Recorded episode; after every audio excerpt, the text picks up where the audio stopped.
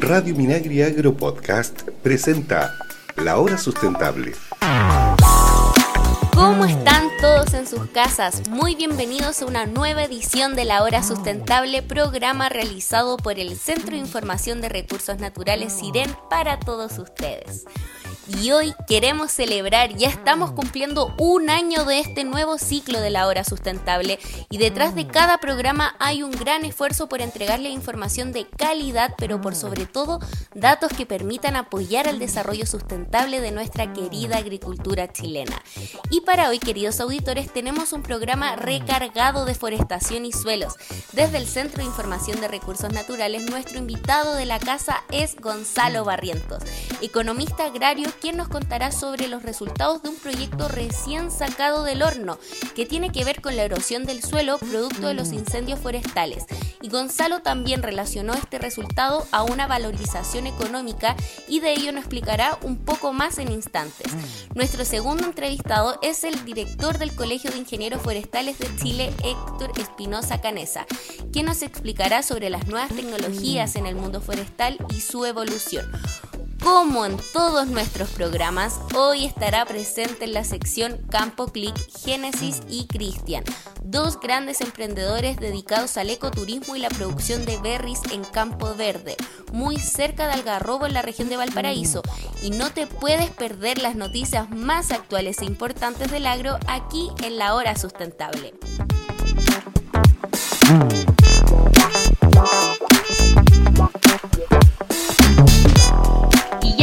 de esa pausa musical con nuestro primer entrevistado que ya está con nosotros, Gonzalo Barrientos, ingeniero agrónomo, magíster en economía agraria. ¿Cómo estás, Gonzalo? Hola, Iva, muy bien, ¿y tú cómo estás?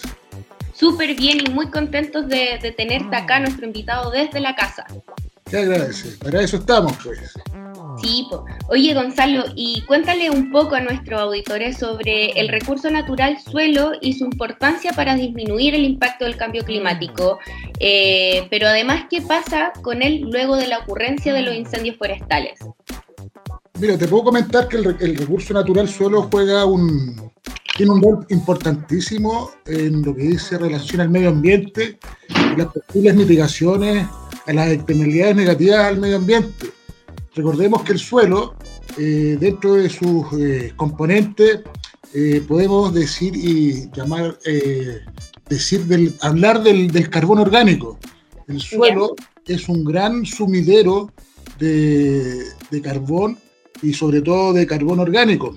En la medida que el suelo presente dentro de sus características físico-químicas mayor contenido de materia orgánica, mayor niveles de carbono, de carbono orgánico presente en el suelo, permite que se pueda capturar del medio ambiente CO2 atmosférico, lo cual permitiría mitigar los efectos de gases invernadero y así eh, reducir el efecto, el efecto invernadero, bien digo, y mitigar, la, como te digo, las externalidades del, cambio, del cambio climático.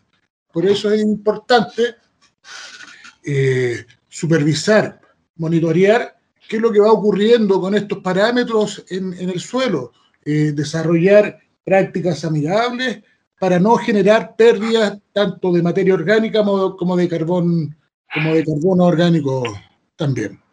Y, luego de esto, ¿qué pasa, ponte tú, cuando hay un incendio forestal con, esto? Mira, hay que, hay que, recordar que una vez, bueno, está, la degradación cuenta o consta de varios, de varios procesos, uno de aquellos es, eh, son los procesos erosivos, ¿ya? los procesos erosivos son llevados a cabo por distintos fenómenos. Tenemos fenómenos eólicos, fenómenos hídricos y otros como de manejo cultural, producto de las prácticas productivas, ya sea tanto agronómicas, agropecuarias y o forestales.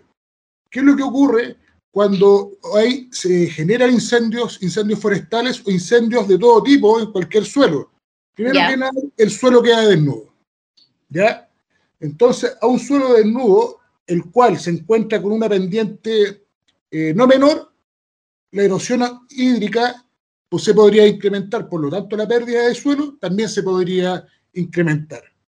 Y otro fenómeno físico que no es menor es que cuando se generan incendios ocurre un proceso de hidrofobia en el suelo. ¿Qué quiere decir esto? Que el suelo quemado no tiene la o no tiene o pierde la capacidad de poder absorber agua. Entonces es agua que va a, escurrir y también va a generar incremento en los niveles de, de degradación, de erosión. Entonces, por eso es muy importante la precaución con los incendios forestales, el tener buenas prácticas de manejo, tanto eh, agronómicas como forestales, eh, para que eventualmente eh, este buen manejo mitigue, mitigue las pérdidas de suelo producto de elaboración y puede hacer un, lo voy a llamar un poco técnico, así lo llama la, literatura. El, el, suelo es un secuestrador de carbón, de carbón atmosférico. Por lo tanto, en la medida que tengamos un, suelo con buenos niveles de fertilidad, un suelo sano desde el punto de vista biológico, eh, permite, eh, como te digo, mitigar y combatir fuertemente lo que es la externalidad negativa del cambio climático. Bueno, producto de esta importancia del recurso es que Siren creó el inventario de erosión en la región del Maule, que incluye la zona afectada por los mega incendios del 2017. ¿En qué consistió este estudio? ¿Qué resultados podemos compartir con el público? Sí, mira, esto fue, eh, bueno, nace con la necesidad de, actualizar la información de inventario de suelo, dado que la, última información es se levantó alrededor del año 2010, ¿ya? Con una tecnología disponible. Hoy día con el inventario de erosión en la región del Maule, eh, se incorpora nueva tecnología, tecnología de punta para poder cuantificar tanto en grado como en, cantidad los niveles de erosiones en un área determinada. ¿ya? Se utilizaron eh, tecnología LIDAR, que fundamentalmente la tecnología LIDAR eh, es una tecnología que es un, por medio de, un, de un avión, ¿ya? de un vehículo de transporte aéreo va lanzando luces, haz de luces. Entonces la particularidad de la tecnología LIDAR es que permite traspasar el dosel, el dosel de la vegetación eh, forestal o cultivos agropecuarios. Por lo tanto, podemos llegar directamente a conocer qué es lo que está ocurriendo a nivel de superficie del suelo. Y también eh, utiliza sensores satelitales que también nos permitieron complementar eh, a la tecnología líder para poder eh, cuantificar, como te digo, tanto en grado y en cantidad los niveles de erosión.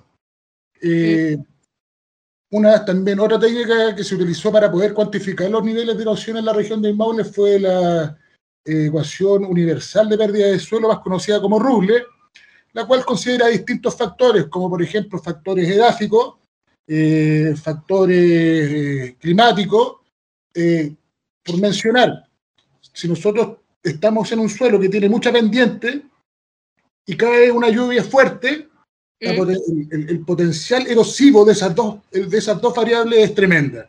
¿ya? Por lo tanto, esta ecuación universal de pérdida de suelo cuantifica todos estos parámetros. Como te digo, un suelo que es, más, es más compacto o un suelo más arenoso que es más suelto, es más propenso a estar sujeto a pérdida de erosión, a pérdida de suelo por erosión, que un suelo que puede ser más cohesivo, que tenga eh, mayor nivel de, arcilla, por ejemplo.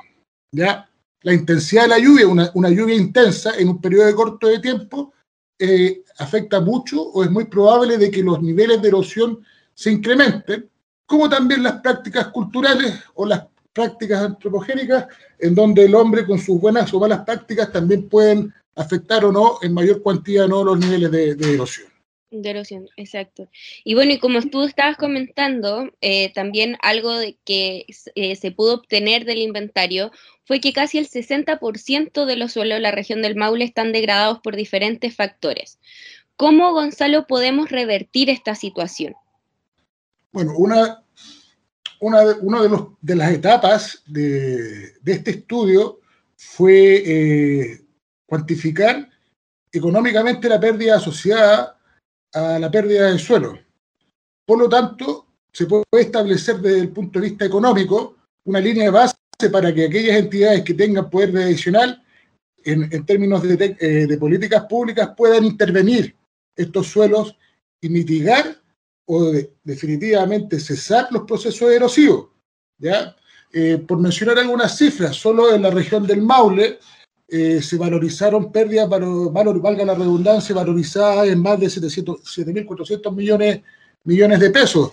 En la, provincia de Talca valorizamos una pérdida eh, aproximadamente de 4.600 millones de pesos. En Curicó, 1.170, en Linares, 1.000 millones y en Cauquenes, 607 millones.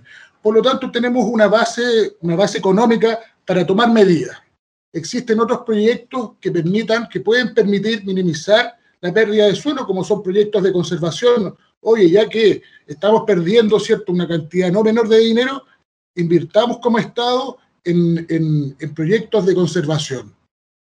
Reforestemos con especies, especies nativas, ¿ya? Bueno, ahora que estás hablando a nivel económico, eh, ya nos vamos a entrar a las últimas preguntas de nuestra entrevista y por último preguntarte, eh, ¿qué es la valorización económica del suelo tras un incendio? ¿Cómo se hace y para qué sirve eh, esta valorización? Mira, la valorización parte primero que nada con la cuantificación de la pérdida de suelo. Ya. Como te comenté en pasos anteriores a la valorización, el, el equipo de trabajo de Siren eh, determinó por medio de sensores y tecnología de punta los grados de pérdida de, pérdida de suelo, como también cuantificó en toneladas por hectárea año la pérdida de suelo. Entonces yo conozco en términos de volumen cuánto suelo se puede perder en una unidad de superficie. Por otro lado, teniendo información, contando con información del Servicio de Impuesto Interno y los avalúos fiscales de, la, de los roles, de los predios, de la unidad de superficie, yo puedo determinar cuánto estoy perdiendo producto de este movimiento de suelo en un, de, una, eh, de una superficie determinada. Eh, te puedo comentar que se utilizó el, el, avalúo fiscal, que es un, es un valor, de, a ver, no es un valor comercial, obviamente, y es bastante más bajo que el valor comercial del suelo es decir, la cifra que nosotros estamos calculando de pérdida de, suelo es bastante conservadora porque si hubiésemos considerado el valor comercial, las cifras que te mencioné anteriormente de 7.400 millones de pesos de pérdida de suelo, sin ningún problema se pudo haber triplicado. Súper. Entonces vamos a contar con información actualizada para poder tomar decisiones frente a la pérdida de un recurso natural que si bien se habla que es renovable, pero recuperar un, centímetro, un centímetro de suelo toma mucho tiempo. Sí, por, eso es tan, valorado contar con estas líneas bases o ir actualizando esta información, porque es un, recurso, primero que nada, desde el punto de vista agrícola, es un recurso bastante escaso. Recordemos que la superficie arable del país es bastante pequeña comparado con otros países como podría ser Argentina, Brasil, ¿ya? Por lo tanto, es un recurso escaso el cual hay que protegerlo muy bien. No, y es muy importante también de mantener la información actualizada para ir desarrollando nuevas tecnologías y también ampliando los conocimientos, porque acá en Chile tenemos los conocimientos, la gente está apta para poder investigar y desarrollar nuevos proyectos, pero hay que seguir avanzando y hay que ir actualizando la información. Sí, por suerte, por suerte en Seren contamos con un equipo interdisciplinario que nos permite generar este tipo de estudio, este tipo de investigación y poner a disposición el bien público al público en general. Estamos trabajando hoy día en, una etapa de transferencia tecnológica y estamos abordando grupos importantes del, stakeholder, del medio ambiente eh, ambiental. Estamos trabajando con el sector privado, se va a comunicar al sector público, a la academia, a, a los municipios. Se está trabajando bastante en forma bastante detallada para que efectivamente toda esta información no quede en el escritorio, sino que llegue a donde tenga que llegar y así también eh, poder eh, los distintos agentes relevantes puedan tomar decisiones relevantes, valga la redundancia, en el, recurso suelo. Por supuesto. Los dejamos a todos invitados que visiten nuestra página www.siren.cl para saber de este proyecto y otros como los que está comentando Gonzalo y puedan indagar un poco más. Y Gonzalo, muchas gracias por haber compartido toda esta información con nuestro público y haber estado acá en la hora sustentable con nosotros. Nada que agradecer, Elisa. Gracias. Chao, chao, Gonzalo. El bloque que te entrega el dato de los mejores productores del agro. Es la hora de Campo Click. ¿Sabes qué es? Te invitamos a escuchar la siguiente cápsula. Recorre Chile desde tu casa con la aplicación móvil, apoyando cientos de pequeños y medianos emprendedores. Descargando Campo Click en tu celular, podrás contactar a más de 4.200 productores en todo Chile, con una gran variedad de productos y al mejor precio. Christopher Venegas y Génesis llevan más de seis años trabajando en la producción de un campo mixto en Valle Alegre, comuna de Algarrobo, un emprendimiento natural y sabroso que centra su producción en distintas variedades frutales, cítricos, frutos secos y hortalizas. Ya no les contaré más porque está con nosotros al teléfono. Hola Christopher y Génesis, ¿cómo están? Hola Iva. Bueno, te cuento que aquí en el Campo Verde estamos junto a mi esposo y familia dando lo mejor de nosotros para sacar este proyecto adelante. Mi nombre es Génesis, soy comerciante y bueno, hoy por hoy también agricultora. Y bueno, también instruyéndome cada día para aprender todos los días un poquito más de este rubro, que es nuevo. Y bueno, te cuento un poquito de nuestro emprendimiento. Eh, este emprendimiento es variado eh, debido a que nos dedicamos a la producción y posterior venta de arándanos legacy, almendros, nogales y frutales en general. También nos dedicamos al ecoturismo, puesto que Campo Verde es un lugar muy hermoso. ¿ya? Contamos con un valle donde están las plantaciones de arándanos, un monte donde podemos apreciar la hermosa vista que nos brinda este lugar. También tenemos columpios, casa en el árbol, es un lugar muy lúdico. Y bueno, y casi, el campo verde lo espera todo con las puertas abiertas para realizar visitas. Em, estamos disponibles, ¿cierto? Y nosotros estamos ubicados en San José, Puente del Yugo, y también nos pueden encontrar en redes sociales, en Instagram, como Campo Verde. Y nuestro teléfono es el 962 883984 eh, Campo Click para nosotros ha sido una herramienta fundamental eh, para mm, hacer un poquito más conocido, para aumentar las ventas y difundir también nuestros productos. Eh, bueno, también agradezco eh, este medio, este espacio que nos brindan para, para ser un poquito más conocido, para que la gente nos pueda visitar y eso. no se olviden de visitarnos y agradecida, agradecida por este espacio. Chau. No olvides descargar la aplicación Campo Click. Conoce a Christopher y a otros productores de una manera muy fácil desde tu celular y es totalmente gratuita. Hay más de 5.000 productores. ¿Qué estás esperando para descargarla y conocerla?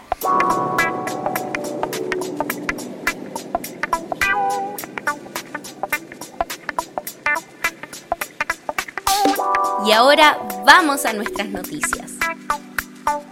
Ministerio de Medio Ambiente presentó la Estrategia Nacional de Residuos Orgánicos, un plan maestro elaborado de forma colaborativa que busca evitar la generación de basura orgánica y aprovechar los restos de frutas o verduras transformándolas en abono.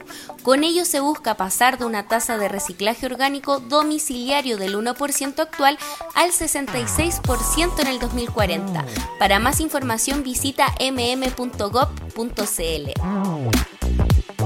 La Asociación Nacional de Fabricantes e Importadores de Productos Fitosanitarios Agrícolas, AFIPA, dio a conocer Insectarium, una aplicación que permite reconocer insectos biocontroladores y diferenciar sus estadías para así no confundirlos con una plaga y protegerlos.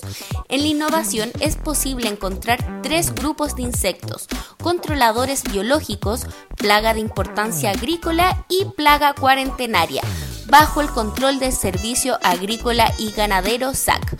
Conoce más en www.afipa.cl. Según un informe revelado por Odepa y Fede Leche, la recepción de leche cruda cayó un 0,3% en abril y acumula una variación del 0,2% durante el 2021. En este periodo, solo la región de los ríos registró una recepción acumulada positiva, mientras en la región de Ñuble se apreció el diferencial mayor respecto del año anterior. Más información en fedeleche.cl. Las tecnologías Made in Chile despegan en el agro ya que ha existido un gran aumento en la incorporación de herramientas de inteligencia artificial, big data y automatización de procesos en regiones del país que están desarrollando soluciones para los rubros como los cerezos, la apicultura y el riego. Siempre estamos recordándoles a todos nuestros auditores de O'Higgins, Atacama y Coquimbo que ya comenzaron los trabajos para el Catastro Frutícola 2021. Estén muy atentos ya que próximamente los estarán visitando los encuestadores de Siren en predios mayores a media hectárea en la región de Coquimbo. No se olviden de visitar nuestras redes sociales digitales, en Instagram como arroba sirenchile y en Twitter como arroba siren-chile. También mantente informado de cada actualización de nuestra institución en www.siren.cl. Y ahora tenemos una página renovada con una navegación más amigable que esperamos que la puedas visitar pronto. Y vamos a nuestra última entrevista del programa. Nuestro invitado es el director del Colegio de Ingenieros Forestales, gerente de operaciones de Working on Fire Chile, miembro de la Sociedad Nacional Forestal y encargado del área prioritaria de acción tolerancia cero con incendios rurales. Él es Héctor Espinosa Canesa. ¿Cómo estás, Héctor? Eh, muy bien, Ivanisca, encantado de, recibir esta, invitación y aquí a tu disposición para hablar un poco más acerca de este tema. Oye, bueno, antes que todo nosotros también eh, queremos darle las gracias al Colegio de Ingenieros Forestales porque eh, nos ayudaron con la gestión de la entrevista y porque han estado también muy a la par con Sirena ayudándonos en todas las cosas que nosotros hemos necesitado difundir. Y bueno, Héctor, también vamos directo al grano y cuéntanos un poco para introducir el tema. Eh, un poco las tecnologías vinculadas, vinculadas a la problemática del control de los incendios forestales, para hacer una introducción.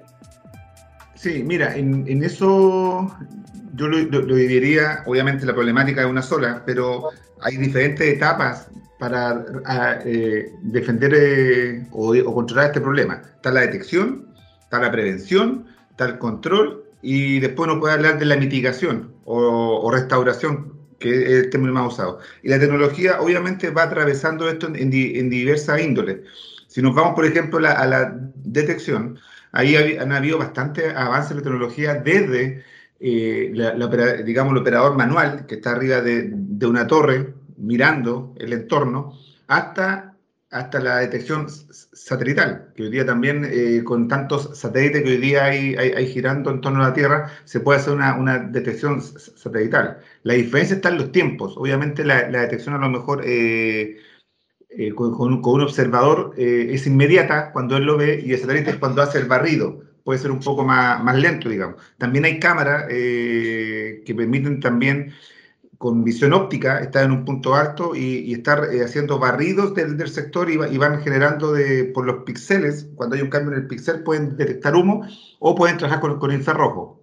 Eso es la, la detección. En, la prevención, eh, ahí yo creo que la tecnología ha impactado fuerte en el ámbito de las redes sociales. La verdad que el uso de, de Instagram, eh, de WhatsApp ha permitido a, las comunidades, hoy día que hay, hay, dos programas fuertes que, son los anillos de, protección en torno a la comunidad, donde se hacen trabajos para que la, la, comunidad esté protegida, digamos, de la posibilidad de un incendio forestal, y además ellos como tal forman redes, y estas redes obviamente usan las redes sociales para, para poder eh, dar eh, aviso entre ellos de, por ejemplo, eh, algo, algo, que CONAF ha estado implementando, el botón rojo. El botón rojo nos dice cuándo estamos en, en, días que, en los cuales eh, la, la, problemática de incendio puede ser más grave. Ah, por condiciones de viento, temperatura. Entonces, con esta red yo puedo informar a la comunidad para que, sus, labores eh, cotidianas, ellas en el fondo o las dejen de hacer o tomen más, más, más recaudo. En el control de incendio, eh, que es lo que más uno ve realmente cuando ocurren los incendios forestales, eh, es cuando se ven, digamos, las brigadas forestales, los bomberos o la aeronave. En eso también la, tecnología, eh, obviamente en el uso de, aeronaves se han ido incorporando aeronaves, en el caso del helicóptero, helicópteros livianos pesados, helicópteros grandes que hemos visto en la última temporada, y, y, esos helicópteros obviamente vienen con toda una tecnología que permite, eh, por ejemplo, hacer carguidos de agua en lugares más confinados, usando, por ejemplo, los Bambi Bucket, que son estas bolsas naranjas que la, que la gente ve, que tienen capacidad, los, los pesados, hasta 10.000 litros. Y también en eso, en, los medios aéreos, también está el uso de, lo, de la espuma retardante. Los retardantes de, largo plazo permiten, digamos, al, aplicarse en torno a un incendio, dar, dar opciones de control porque me permite llegar. Cuando yo, el incendio está ocurriendo en un sector donde todavía no llego con recursos, con una aplicación de retardante, con medios aéreos, yo puedo eh, ganar tiempo. También en los medios terrestres eh, se usan, aparte de herramientas manuales, eh, hoy día se, se usa también eh, la, maquinaria, que también ayuda mucho a construir líneas, que es la forma en la cual yo, yo controlo el incendio al dividir el combustible. Y en este caso los tractores forestales o skidder, que se usan mucho, digamos, en la producción, también con su pala delantera y su versatilidad para ingresar en sectores con pendientes, permiten hacer líneas también que favorecen al, al control de, lo, de los incendios eh, forestales. Los vehículos con agua, hoy día los programas de incendios, eh, generalmente todo, todos los vehículos, así como los carros de bomba que uno ve en la ciudad, hoy día hay carros también que permiten eh, acceder a los incendios forestales con agua y personal. Y eso también el agua eh, eh, es, de, es, de, gran ayuda. Eh, como tú me estabas comentando en un principio, el control de los incendios forestales lo podríamos dividir en cinco, cate cinco categorías, ¿cierto? No, etapas, etapas del proceso, etapas. El tema de los incendios forestales, si bien uno lo ve en el verano, para explicarte un poco, uno lo ve en el verano cuando ocurren los incendios, pero esto es todo el año porque obviamente la detección yo la hago cuando ocurren los incendios forestales, pero la prevención yo la puedo hacer todo el año. Yo en invierno, por ejemplo, puedo pre preparar a la comunidad para lo que se va a venir en el verano, o los bosques, como, como también te, hablaba de la silvicultura preventiva, lo hago en invierno. Entonces, y la, la preparación, en el caso del, del control, todo lo que es el equipamiento, la capacitación, no, no, se hace en verano, se empieza a hacer, digamos, en, en agosto en adelante. Entonces, la, la, verdad es que hay etapas distintas. Mira, detección, pre, mira, prevención, detección, control y restauración, que esa es, la etapa, digamos, que más, menos desarrollada en Chile. Oye, Héctor, y bueno, pasando eh, a otra pregunta, eh, ¿tú cómo crees que ha ido evolucionando esta tecnología o qué avances hay hoy en, en Chile?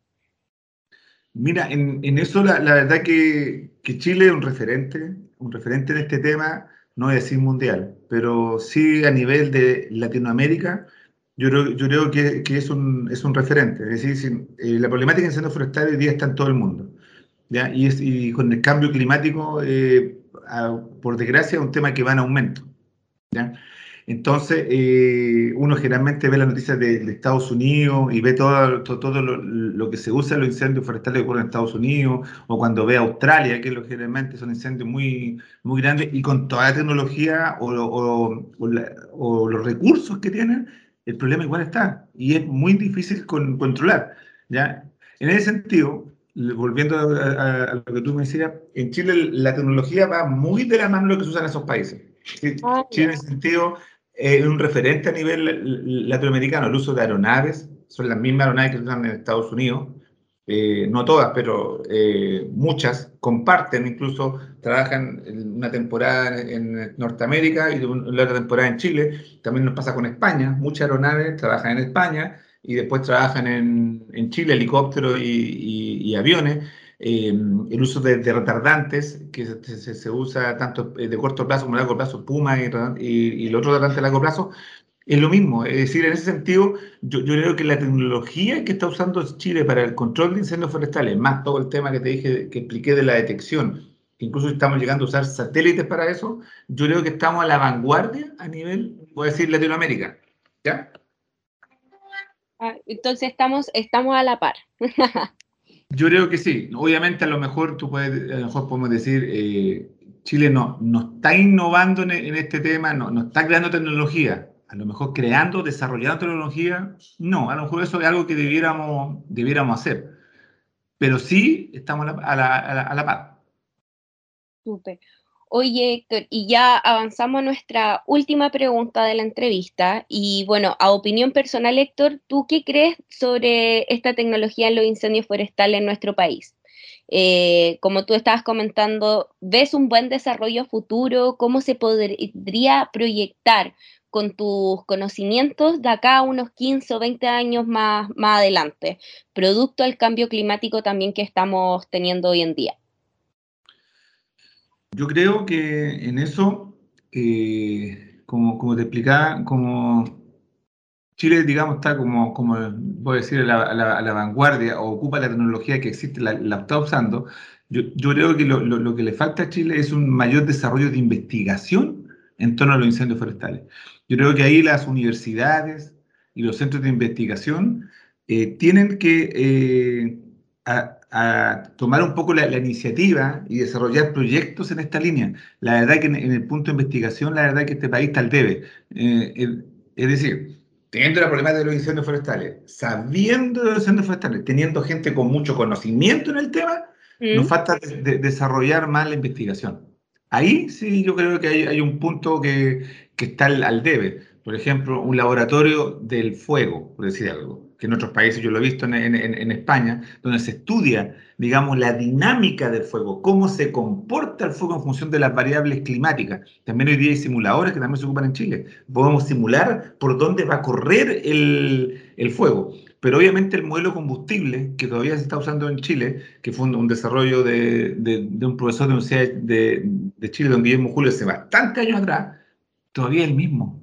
¿Me entiendes? Entonces, un trabajo que se hizo hace 30 años atrás, no ha sido actualizado. Puede decirte un, tema. Entonces ahí uno, uno, uno dice, nos hace falta investigar más, porque a la medida que nos vamos investigando, vamos incorporando más, más cosas. Hoy día hay mucha maquinaria asociada al sector forestal con otro uso, digamos, desde el punto de vista productivo, que a lo mejor se pueden incorporar al control de incendios forestales, incorporando agua o retardante en, esos vehículos que pueden moverse por todo terreno, por nombrar una idea que se, que se me ocurre en la cabeza.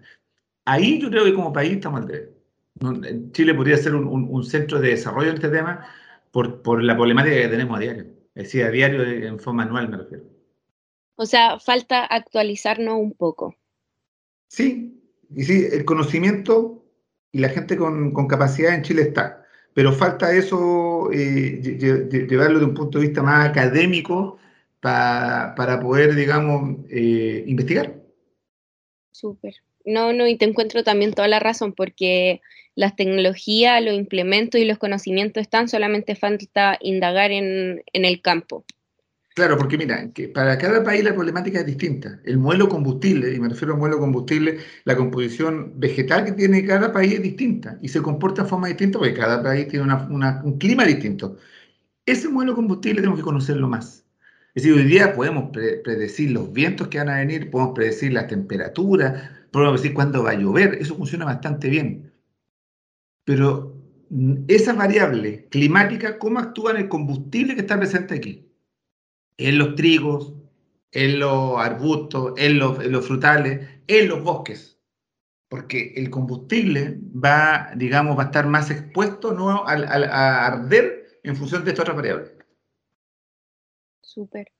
Bueno, Héctor, esta fue la entrevista. Muchas gracias por haber participado con nosotros en la hora sustentable y tenerte acá como invitado. Venesca, bueno, de mismo modo también agradezco la invitación y, cuenten conmigo. A mí este tema me, me, apasiona, me gusta y cuando quieran hablar de esta problemática, cuenten conmigo.